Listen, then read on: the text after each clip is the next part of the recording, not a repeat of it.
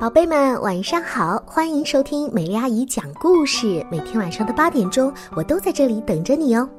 今晚我们要说到的故事叫做《充满友谊的房子》。小白兔想要过一个温暖的冬天，眼见冬天就快来了，它还在睡懒觉。森林中有很多的小动物，平常大家相亲相爱，过着平静快乐的日子。秋天到了，树叶变黄了。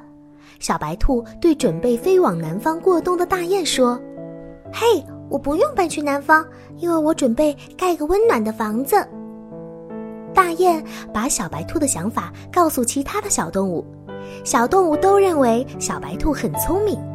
大象哥哥碰见小白兔就问：“小白兔，你的房子盖好了吗？需不需要帮忙啊？”“嗯，还没有呢，冬天还没来呢。”小鸭妹妹碰见小白兔。小白兔，你的房子盖好了吗？哼，不急不急，到时候我会请你们帮忙的。就这样，一天一天的过去了。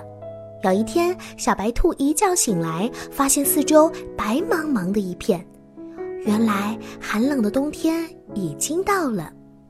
小白兔急急忙忙找来大象哥哥和小鸭妹妹：“嗨，我得开始盖房子了，你们尽早来帮我好吗？”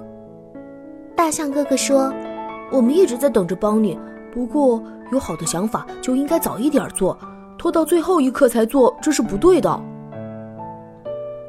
小白兔的房子终于盖好了，大伙儿一起在新房子里过冬，既温暖又开心。原本计划盖一个温暖的房子过冬，可是小白兔拖呀拖，都下大雪了，他才想起来自己的房子没有盖好。哎呀，要不是朋友们帮忙，小白兔估计都已经在雪地里冻坏了。小朋友们，当我们遇到事情的时候，一定要提前做好准备才行哦。你们接下来有什么样的计划吗？可以把你们的计划悄悄告诉我吗？让我们提前准备这个计划，并且执行这个计划吧。晚安啦，宝贝们！明晚的故事依然会在这里准时等着你们呢。